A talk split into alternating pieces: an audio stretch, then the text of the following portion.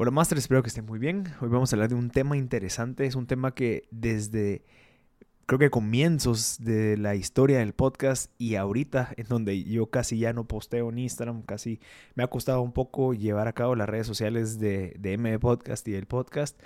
La gente me sigue preguntando cuáles son los libros que me recomendás, cuáles son los libros que estás leyendo tú ahorita. Eh, me podrías comentar o darme los puntos clave de ese libro que acabas de postear, o aquel que mencionaste en el podcast con aquel invitado, o el libro que mencionó el invitado, y así. Creo que es un tema interesante. Eh, de verdad estoy muy orgulloso de la audiencia de M Podcast que le gusta leer. Significa que sí, les gusta tomar acción. Eh, les gusta pues ir un poco más adelante, ¿verdad? Y decir, bueno, ¿qué puedo hacer ahora para poder prepararme? Y qué recursos tengo que buscar para poder ser esa persona que yo quiero llegar a ser, tener esos conocimientos que yo quiero llegar a tener, qué tengo que hacer ahorita. ¿verdad? No solamente puede conseguirse a través de una maestría, no solamente se puede a través de un podcast, sino que a veces sí conlleva el sentarse y poder leer un libro para poder entender el contexto. Hay varios, varias apps, Blinklist, hay un montón que te resumen los libros de 5, 6, 7 horas a 15 minutos eh, funcionan, estoy seguro que funcionan. Va a ser muy similar a lo que vamos a hacer hoy. Sin embargo, eh, creo que Blinklist lo que hace es que te termina de convencer a leer ese libro completo. ¿verdad? Te dice, ok, estos son los puntos claves, buenísimo. ¿Qué pasa si, sabiendo que me sirvieron ahorita en estos 15 minutos, imagínate si leo el libro completo? ¿verdad? También es una forma de decir, ok, listo, yo puedo invertir en algo que va a ser un beneficio para mí. Hasta es un tipo como de actitud, de conducta. ¿Verdad? Que, es importante que se pueda visualizar. Es, si yo leo un libro que me va a llevar, no sé, un mes, dos meses, ¿qué beneficio, quién, va, quién va a tener más beneficio? ¿Yo que leí el libro de dos, de, que me llevó dos meses o aquella persona que solo leyó el libro eh, a través de esta aplicación de 15 minutos? No solamente la persona de 15 minutos obtuvo los puntos claves, sí, esos puntos claves pudieron haber sido subjetivos, ¿verdad? La persona que creó, la, la inteligencia artificial que crearon esos puntos claves, sí, estoy seguro que funcionan. Sin embargo, ¿quién va a ganar más? La persona que desarrolló un hábito de disciplina, desarrolló el hábito de lectura, desarrolló esa capacidad de imaginación, esa capacidad de poder absorber eh, no solamente esos cinco, esos cinco o siete puntos claves que desarrolló la, inteligencia artificial o eh, la persona que hizo el resumen del libro, sino que también él o ella logró agarrar ideas alrededor de esas ideas principales y las logró pues eh, convertir en algo que estoy seguro que pudo agregarle valor. Entonces yo creo que el beneficio de leer libros va mucho más allá que solo agarrar los puntos claves el día de hoy vamos a hacer lo de los puntos claves porque lo que quiero es invitarlos a ustedes a que estos siete libros que vamos a hablar el día de hoy sean sus libros del año. ¿Por qué? Porque estos siete libros fueron escogidos eh, con pinzas entre los 500 libros que existen, interesantísimos, de los muchos libros que yo he leído. Y creo que estos siete libros nos pueden ayudar y van alineados con el podcast anterior. El podcast anterior era bueno, cómo establezco mis metas, ¿verdad? Estamos comenzando el año, no estamos ahorita hablando de un tema en específico. Yo quiero darle a ustedes los recursos necesarios para poder tener un año exitoso. Entonces, vamos a hablar de temas de, relaciones, vamos a hablar de temas personales, vamos a hablar de temas de ventas, vamos a hablar de temas de escalabilidad de sus negocios o de sus, eh, de sus empleos, ¿verdad? También inspiración, vamos a hablar de los hábitos y vamos a hablar de dinero. Y esos siete puntos me abrieron a mí decir, ah, va, ¿qué libros tengo que escoger ahorita de todo el repertorio de libros que yo he leído que me gustaría recomendarles a mis masters? Y ahorita se los voy a mencionar. Entonces sí, esos siete libros que ustedes van a escuchar ahorita van a tener sus puntos claves, van a tener un pequeño resumen sin embargo, el objetivo de esto es invitarlos a ustedes a leerlos. Son siete libros, aproximadamente un promedio. Te podría decir que cada libro está entre 300, 350 páginas, ¿verdad? Porque hay libros más grandes. Por ejemplo, hay dos, creo que tres libros que son de 400 páginas y hay otros que son como de 200, ¿verdad? Entonces, un promedio te podría decir que son 300, ¿verdad? Pongámosle un ejemplo de 300 páginas. Estamos hablando de 300 páginas en un mes. Te podrías comer 10 páginas en un día, si dividimos el total de páginas de 300 páginas dividido los 30 días del mes, yo puedo establecer una disciplina de leer 10 páginas al día para comerme un libro al mes. O te pongo un reto un poco más fácil, o tal vez un poco más, yo lo veo más fácil, pero, pero tal vez es un poco más complicado porque requiere de doble esfuerzo en el día. ¿Qué pasa si leo 10 páginas de un libro al día en la mañana y leo 10 páginas de un libro en la noche? Entonces tengo, tengo posibilidad de matar dos libros al mes. Te estoy hablando que en tres meses, aproximado, febrero, marzo, abril, yo ya pude haber concluido el 90% de estos libros y que estoy seguro que vas a tener una ventaja sobre todas aquellas personas que están compitiendo por aquello que tú crees o vas a tener una ventaja contigo mismo si no hubieras hecho esto, ¿verdad? Entonces, te voy a eh, listar los siete libros que yo recomiendo. Obviamente son subjetivos, son personales. Yo los recomiendo a ustedes. No estoy diciendo que estos son los mejores. Son los libros que yo volvería a leer. Estos ya los leí. Los leí muy desordenadamente, ¿verdad? Leí uno, bueno, de, esta lista, si no estoy mal, creo que he leído cuatro el año pasado y el antepasado leí el restante y ahorita pues tengo muchos otros libros. Podemos estar haciendo esto cada seis meses. Si, si lo, ven interesante, si veo que hay mucha gente que le gusta, se los agradezco y eh, voy a hacer más de estos libros. Entonces, vamos a hacer el listado. El primer libro que yo recomiendo y tal vez, sí, honestamente el listado de, como está puesto ahorita el, el, el orden, es como yo les recomiendo que lo lean. Sin embargo, es mi recomendación no necesariamente, puede ser que ustedes manden a pedir un libro y no venga en una semana, pero tienen uno que está aquí, entonces aprovechenlo a leer. Yo le voy a recomendar mis siete libros en el orden que yo recomiendo para que ustedes puedan eh, ejecutar ese orden y leerlo. Entonces el primer libro es Cómo ganar amigos e influir en las personas de Dale Carnegie. El segundo libro se llama El efecto compuesto. El tercer libro se llama en inglés New Sales Simplified y eso en español son las nuevas ventas simplificadas, ¿verdad? Cómo vender más eh, de una manera mucho más simple. El otro es el famoso y famosísimo y el que recomiendo para toda la vida es E-Myth, el mito del emprendedor. El otro es Shoe Dog, es la historia de Phil Knight, de cómo fundó Nike. Ahí, ese libro es para inspirarlos. Y luego tenemos Atomic Habits o Hábitos Atómicos. Y el último, que es el que quiero concluir, que es un poco más pesado, pero es importantísimo que lo lean y, van a entender por qué. Es el de Money de Tony Robbins. Eh, Master the Game se llama. Entonces, son siete libros. Vamos a hablar uno por uno de estos. Y creo que lo que voy a esforzarme en hacer es tratar de sacar esos puntos claves. Esos puntos claves que ustedes están viendo o van a escuchar ahorita son puntos claves que yo apunté al momento que Em, yo leí estos libros hace rato, entonces tal vez voy a ir agregándole un poquito más de sazón con la experiencia que estoy agregando, agarrando, pero les recomiendo que eh, no se queden con estos puntos como les mencionaba, sino que los invito a leerlos. Entonces vamos a ver un poquito del primer libro, de cómo ganar amigos e influir en las personas, de Dale Carnegie. ¿Sí? Entonces empieza así. Este, este libro presenta varios puntos claves para mejorar tus relaciones interpersonales y aumentar tu capacidad de influir en los demás. ¿Sí? ese es el, punto clave de esto. Esto me cambió a mí la vida, incluso gracias a este libro yo tengo el podcast, gracias al, libro mm, se me facilitó a mí llevar esas conversaciones, acercarme a la gente, pues crear ese rapport con las personas que yo tenía invitados. Y gracias a este libro también me convirtió en una persona mucho más fácil de llevar, ¿verdad? Tal vez sí antes era amigable, tal vez era, era súper platicador, lo que sea, pero este libro te viene a organizar, te viene a decir, mira, cuáles son las prioridades de una conversación, cuáles son las prioridades de tener una relación, cómo puedes eh, hacer lograr que las personas eh, te agarren confianza, ¿verdad? Para vender, para crear una relación, para crear amigos, para poder eh, pedirles algo, ¿verdad?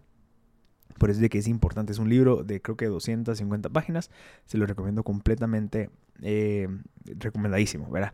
¿Cuáles son los puntos clave? El número uno es tratar a los demás con respeto y cordialidad. Eh, esto es, creo que es lo primero. Y es cómo hacemos para que respetemos a los demás. Por más que ellos tengan un punto totalmente distinto al mío, por más que ellos me estén debatiendo, tratémoslo siempre con respeto y cordialidad. Sí o sí el que se enoja pierde, así decía el libro, o sea, el que se enoja pierde.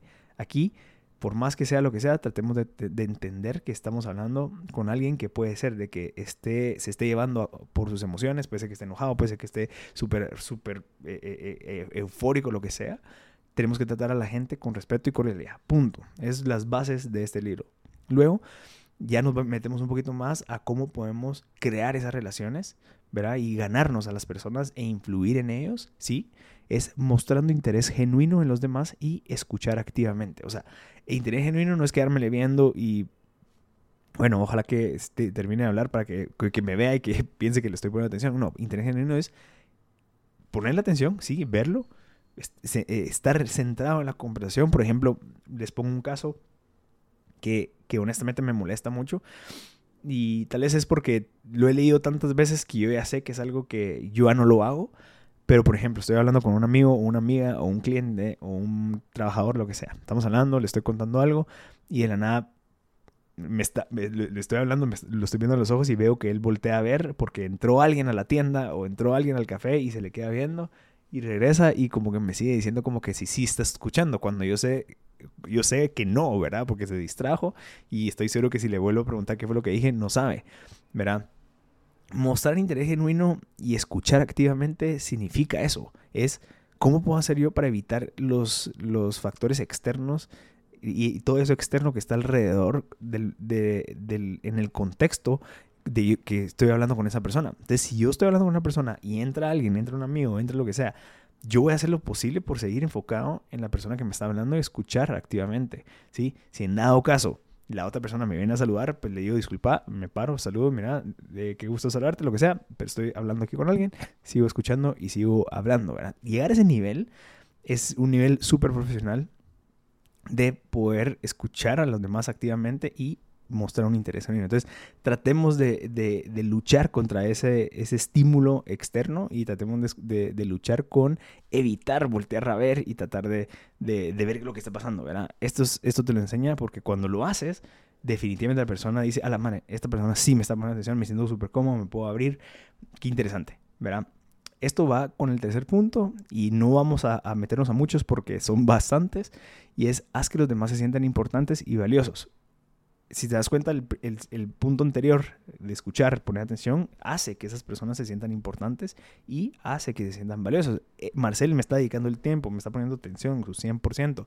Su celular ahí está, no lo estaba a voltear a ver y si vibra, pues lo apaga. Y, y eso es otra cosa, ¿verdad? El, celular, el bendito smartwatch, de que a cada rato anda llenando, eso, eh, eh, pues eso ya es un, un poco más de conducta de, de la persona que hay que mejorar, ¿verdad? Es evitar las notificaciones, es quitar eh, las notificaciones del celular, ¿verdad? O quitar el sonido, muchas cosas que hacen que tal vez tú te puedas enfocar. Y con lo que quiero terminar con este libro es usemos el nombre de las personas con frecuencia, ¿sí? En el libro dice, no hay, no hay cosa más bonita que escuchar tu propio nombre, ¿verdad? Entonces cuando te dicen Marcel, hola Marcel, ¿cómo estás? Hola, mira, hola Luis, hola Pedro, hola Avi, hola Ani, ¿verdad? Cuando mencionas el nombre de la persona es algo todavía mucho más avanzado y esas personas se sienten, qué, qué bonito, ¿verdad? Eh, eh, o, me repiten mi nombre, se nota que están ahí, si se, se le olvida, digamos, eso, eso pasa eh, comúnmente, es cuando conoces a alguien y quieres tener una conversación, es, se me olvida el nombre. Pero entonces, preguntémoslo, mira, ¿me podrías recordar tu nombre? Ah, Luis, buenísimo, Luis, disculpa. Entonces, Luis, mira, te, te, cuento esto, mira, fíjate que Luis, fíjate que aquello, fíjate que, que Luis, o sea, tratemos de usar el nombre de la persona para que la persona se sienta que le estamos hablando a ellos. Así que así hay un montón de puntos eh, interesantes. Yo sí se los recomiendo que lo lean. Vamos ya casi 14 minutos del podcast. Le vamos a meter un poco más de candela porque hay muchos puntos en específico. El siguiente libro es el libro de Efecto Compuesto. Es una obra de Darren Hardy que se publicó en 2011. El libro es una guía para ayudar a las personas a alcanzar sus metas y lograr el éxito a través del uso del efecto compuesto. El efecto compuesto, como ustedes saben, es si yo hago una cosita pero es capitalizable día con día. Al final del, mes, al final del año, pues voy a haber incrementado por X cantidad de tiempo porque le fui sumando a esa cosita todos los días. Esto está muy alineado, yo creo que es como la filosofía detrás de eh, hábitos atómicos, que es el de, el de, de estos, este libro buenísimo que habla de cómo implementar hábitos en tu vida. Sin embargo, esto habla un poco de la filosofía detrás del por qué hay que hacer eso. Es un libro pequeño, se lo recomiendo completamente. Vamos a dar tres puntos claves. Eh, dice que hay que hacer pequeñas elecciones diarias en lugar de grandes cambios ocurridos de manera esporádica. O sea, ¿qué pasa si, si pongamos un ejemplo? Es el típico ejemplo del gimnasio. ¿verdad? Si yo quiero ir ahorita al gimnasio porque vi la película de Never Back Down y dije, ala, yo quiero ser como esa persona que está ahí todo super fit, super deportista, me voy a meter a UFC, me voy a meter a MMA y mañana comienzo, ya me inscribí ¿verdad? Y yo antes no había hecho ejercicio, ¿qué creen que va a pasar? ¿verdad? Sí, me inscribo, estoy seguro que aguanto una semana, termino dolorido, lo trato de hacer otra semana, me voy de viaje, se me olvida y a las dos semanas, tres semanas, se acaba, ¿verdad? Ese es, el problema cuando queremos hacer grandes cambios de una manera esporádica. ¿A que sí? Dices, ok, vi la película, me inspiró, ¿qué tengo que hacer yo hoy? Poco a poco para poder tener un estilo de vida saludable, para poder llegar así a un año. ¿Sí? Entonces lo volvemos todavía más pequeño, le bajamos un poco la ansiedad de querer llegar a ser así y lo hacemos eh, con un plan. Es que tengo que hacer yo, ok, uno, pues lo primero es cuántos vasos de agua me tomo al día. Ah, no, yo tomo dos latas de Coca-Cola. Buenísimo. ¿Sabes qué? Bajemos la una. ¿verdad?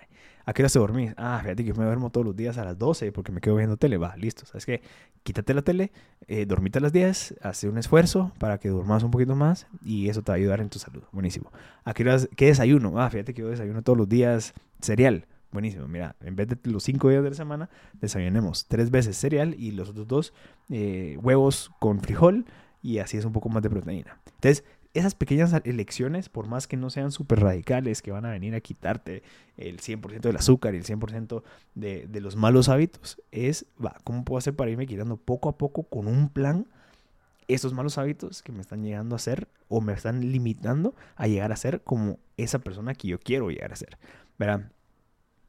Entiende que los pequeños eh, cambios de tu conducta y acciones diarias tienen un gran impacto a largo plazo. Eso es importante. O sea, si yo sé que yo todos los días hago una cosa y cambios en mi conducta, como les mencionaba en el ejemplo pasado, van a tener un gran impacto a largo plazo. Por eso tenemos que tener metas a largo plazo y decir, ah, va, no voy a cambiar de un día para otro, no voy a cambiar de un mes para otro, pero sí puedo cambiar de, de un semestre para otro. ¿verdad? Voy a hacer el esfuerzo. Y eh, utiliza la ley del rendimiento decreciente para entender cómo los pequeños cambios en el rendimiento diario pueden aumentar significativamente tus resultados a largo plazo. ¿verdad? Si se dan cuenta, voy a quitar poco a poco el consumo de azúcar, voy a quitar poco a poco el consumo de Coca-Cola, voy a dormir un poco más temprano y el, el objetivo de esto es que esos pequeños cambios, esas cosas chiquitas que podemos empezar a aplicar hoy, sean, que se capitalicen. ¿Verdad? Eh, eh, hasta dice el libro, no te rindas, mantén la fe y el optimismo, porque así es, ¿verdad? Obviamente alrededor de todos estos puntos claves hay algo eh, súper inspiracional de, bueno, la, realidad en la que vivimos y por qué es que tenemos que hacer estos cambios. Ahora, vamos a avanzar con el siguiente libro. El siguiente libro es New Sales Simplified. Es un libro escrito por Mike Weinberg. Este libro es, la, es un libro antes a New Sales Management, ¿verdad? Habla de, bueno, cómo puedes ser tú un vendedor y cómo puedes mejorar tus ventas. Y el otro libro es cómo tú puedes liderar a un equipo de ventas de una manera objetiva, ¿verdad? Y con una buena estrategia. Son ambos excelentes libros, me han ayudado bastante ahorita al, al departamento en el que yo estoy en la empresa. Y este libro se enfoca en proporcionar un enfoque simplificado de vender productos y servicios y proporciona estrategias y técnicas para mejorar la eficacia en el proceso de ventas. ¿Por qué le estoy dando este libro?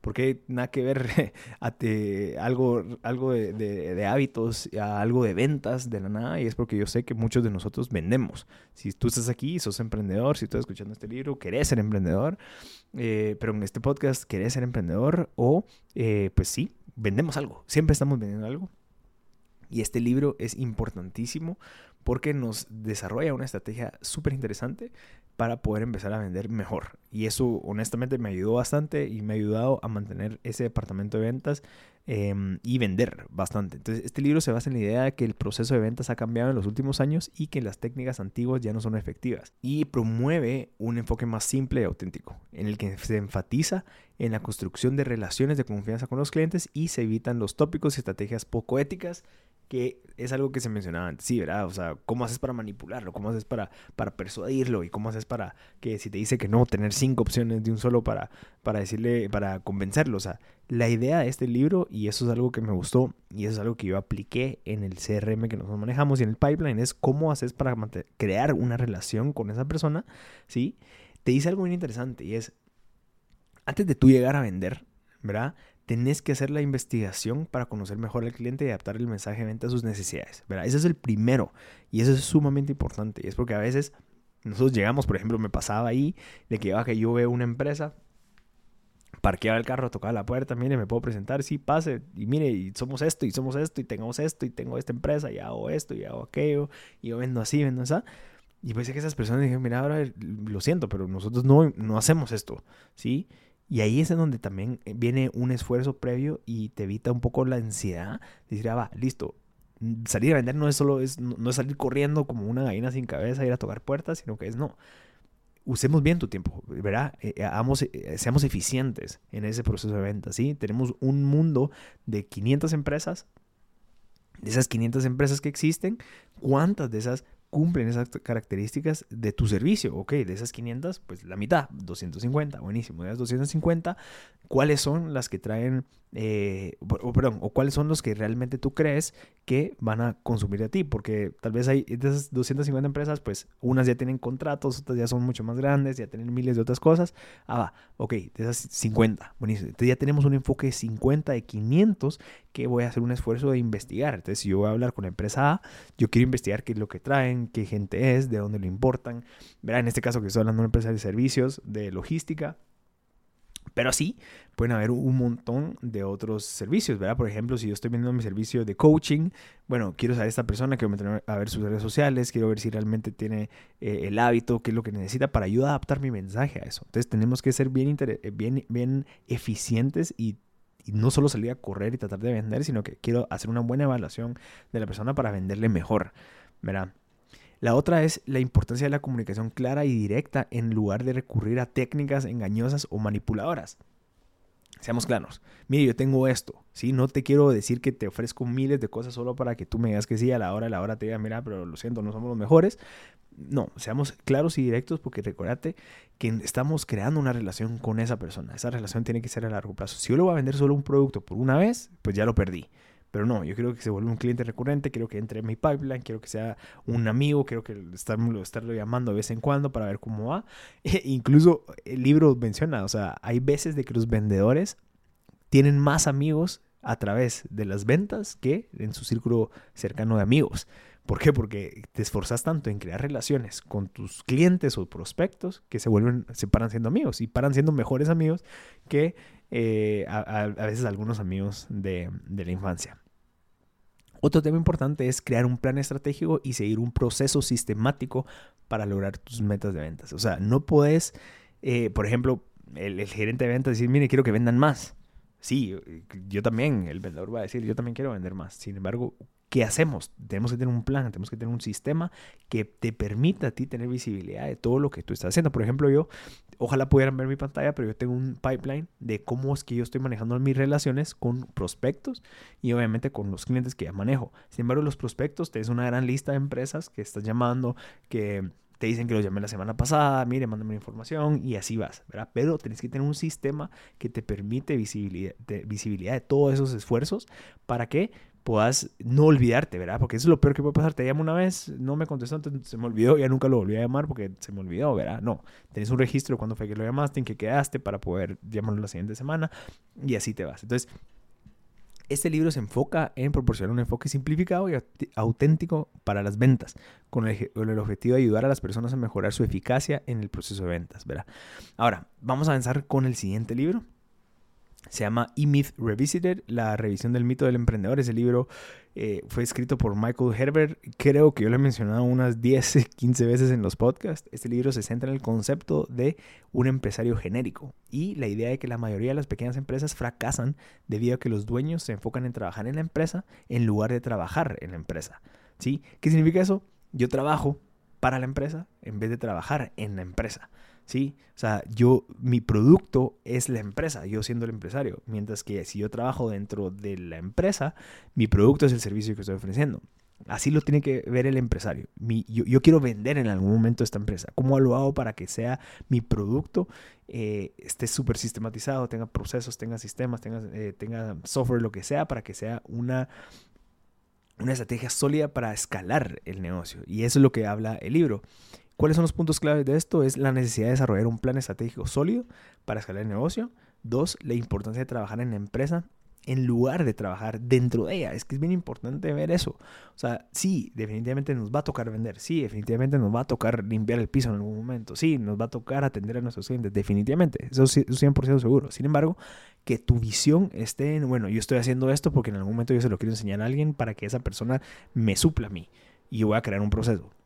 ¿Verdad? Para que, entonces, ya lo trabajé, sí, funcionó así, lo, lo, puedo comentar y así eso se vuelve un sistema.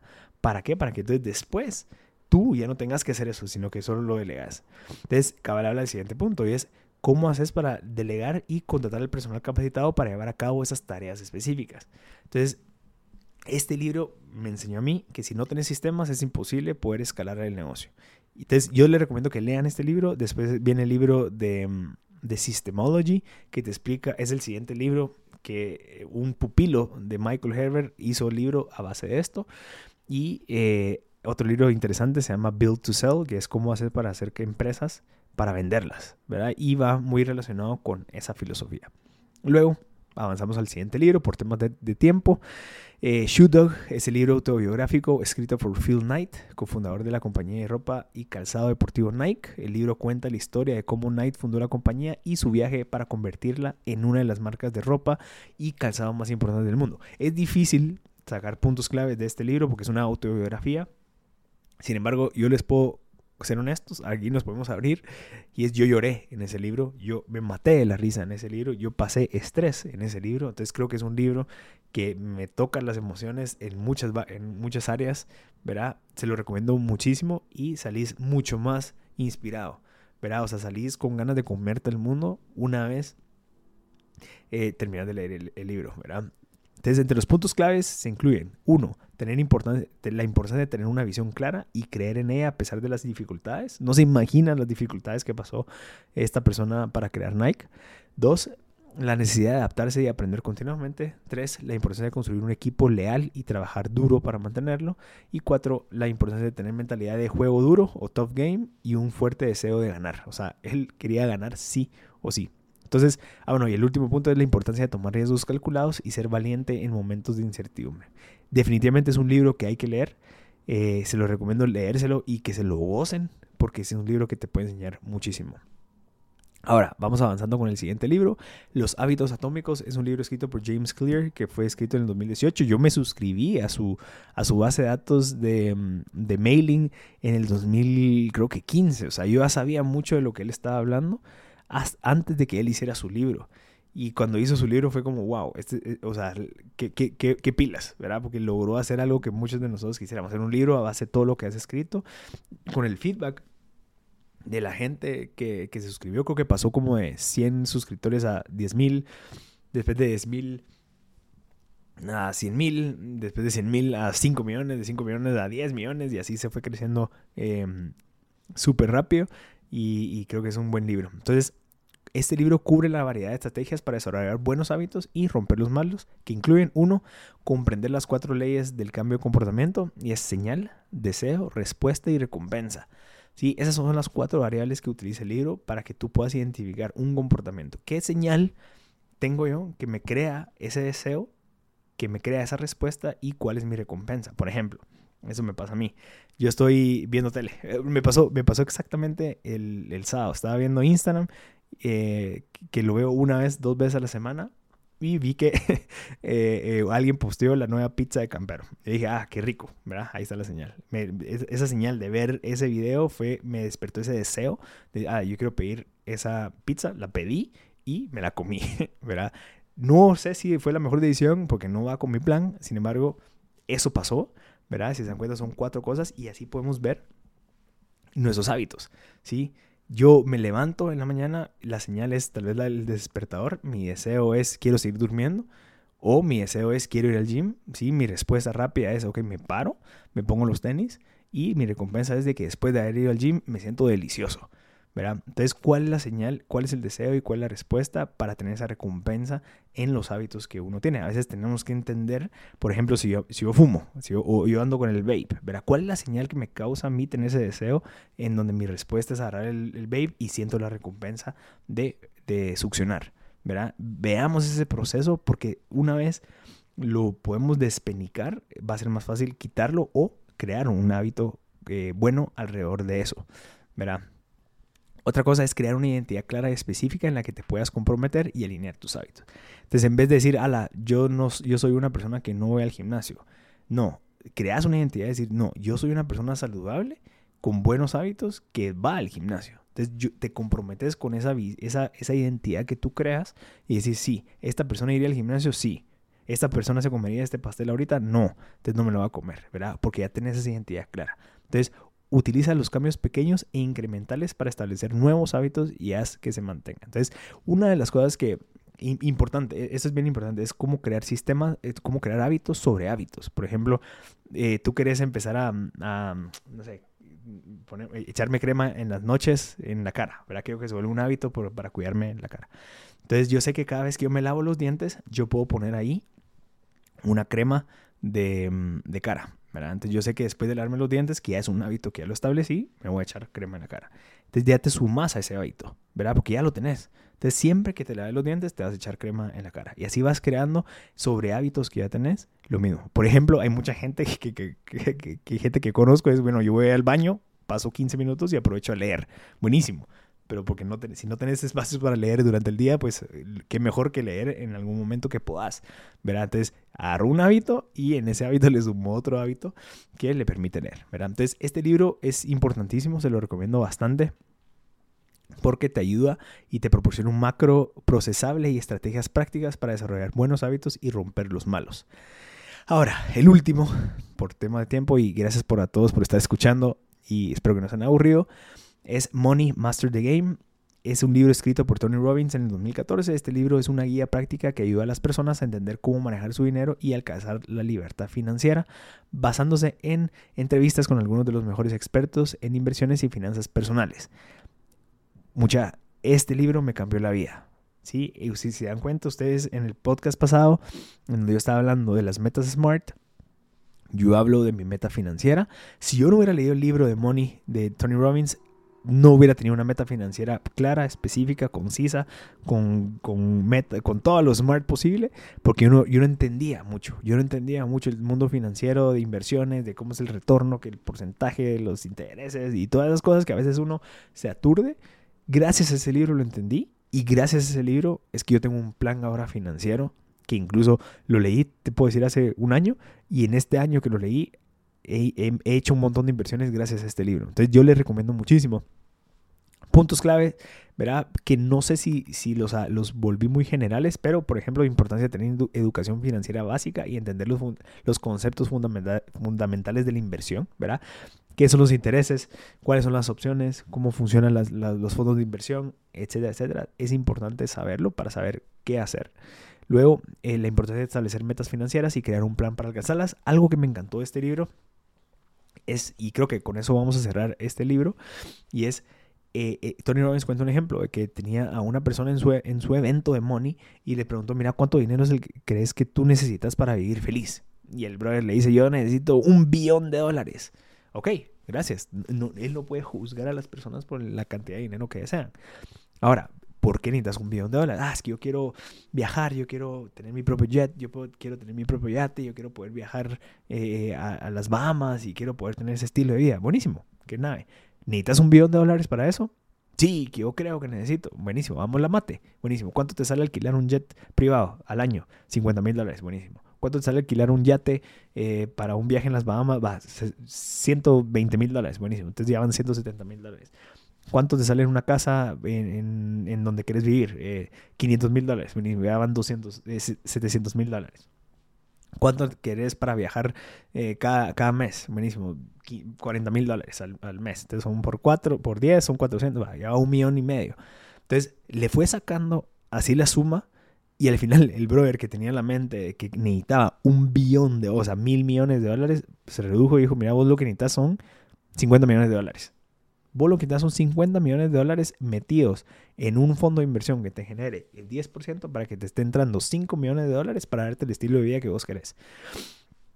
Y creo que nos pasa a nosotros, ¿verdad? Porque no tenemos una estrategia de dinero, porque no tenemos una claridad de realmente cuánto es lo que necesitamos mes a mes, o no sabemos cuánto valen las cosas que queremos, o a veces nos han impuesto eh, los sueños, ¿verdad? Así como yo veo que ese en Instagram anda viajando en ese jet, yo quiero eso. No, tal vez no lo necesitas, tal vez lo deseas, pero no es algo que, que tú querés realmente, ¿verdad? Entonces, hagamos eso. ¿Cuánto es lo que yo quiero? Por ejemplo, en el, en el en el, en el podcast pasado yo les dije, yo necesito 8.500 dólares al mes para poder vivir la vida que yo quiero. Esa fue una mate que yo hice, que no fue solo así, ¿verdad? Entonces, ¿qué, ¿cuánto necesitas tú?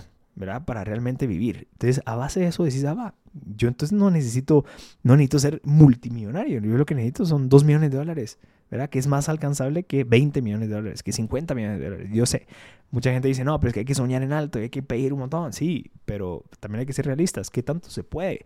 ¿Verdad? O en qué tiempo, ¿verdad? Entonces yo te recomiendo leer estos libros porque realmente te vienen a cambiar y te vienen a agregar valor para convertirte en esa persona que quieres ser. ¿verdad? Si te das cuenta, todos estos te dan las herramientas.